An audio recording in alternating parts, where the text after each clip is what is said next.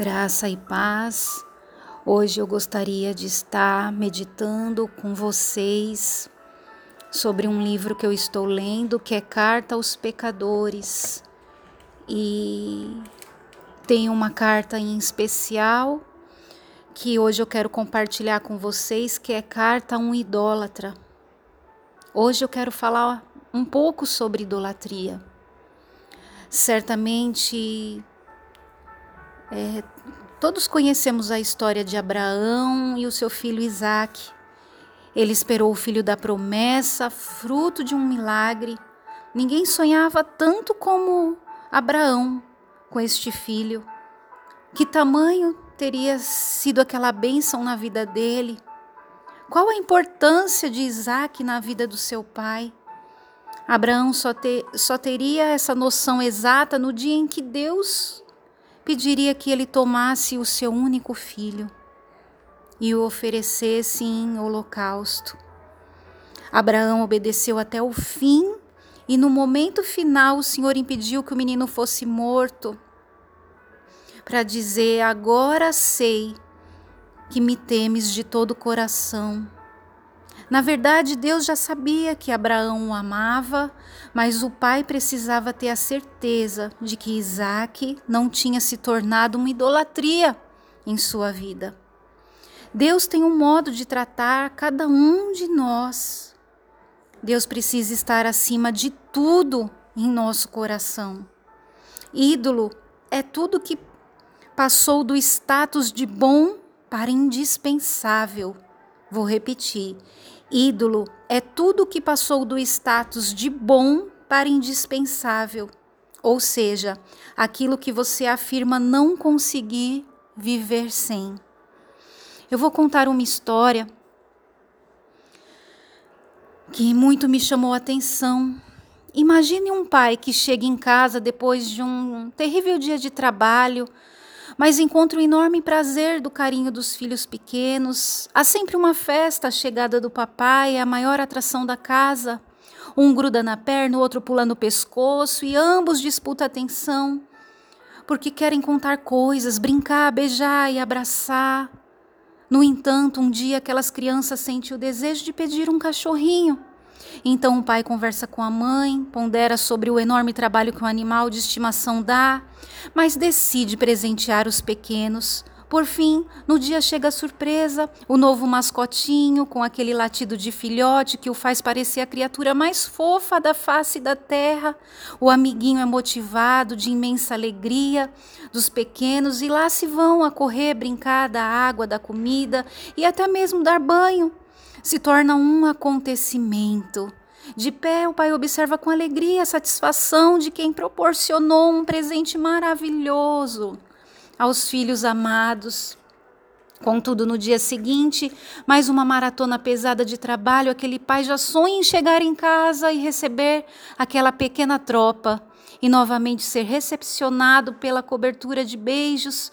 Só que ao chegar, estacionar, abrir a porta, não havia ninguém nenhum barulho, nem festa, nem bagunça, nada de guerra de travesseiros.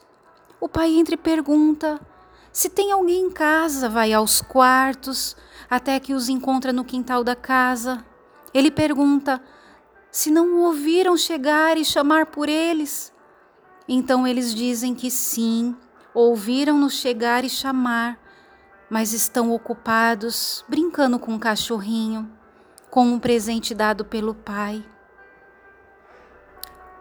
Você busca Deus porque quer mesmo o seu Pai celestial ou ele é apenas um trampolim para alcançar o seu real propósito, fama, dinheiro, poder, amores, carreira, filhos e tantas outras coisas?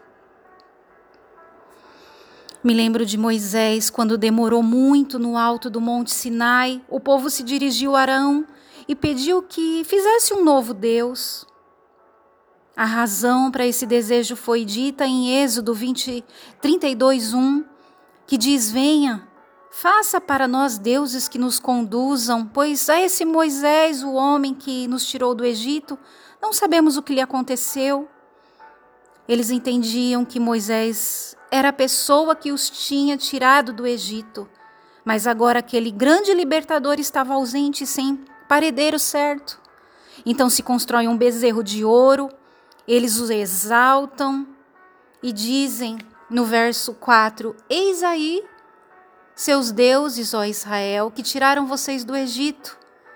Primeiro a glória estava em Moisés, depois no bezerro. Ambos foram reconhecidos como os responsáveis pela libertação do Egito.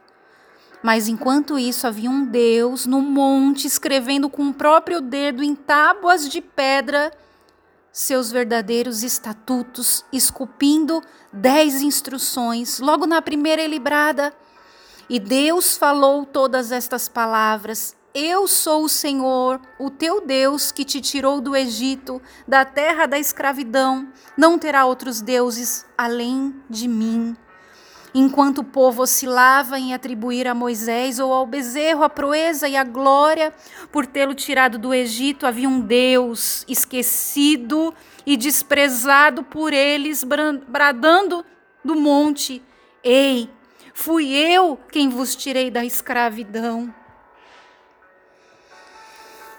Deus está nos lembrando que só existe um trono, o qual sempre estará ocupado ou o Senhor estará sentado neste lugar, ou ele não fará parte desse seu reino particular. Está na hora de devolver o trono ao verdadeiro rei. Não ignore a Deus e nunca se esqueça o que ele fez por você. Não busque apoio nos ídolos, não se apeguem a eles, não deixe que coisas se transformem em deuses.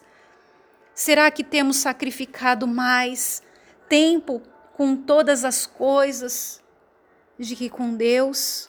Será que a bênção tem tomado lugar de Deus? Que você hoje reflita, que você hoje medite nesta palavra. Será que nós estamos criando ídolos? Será que somos idólatras? Será que colocamos a nossa família em primeiro lugar e esquecemos de colocar Deus? Quem está sentado nesse trono?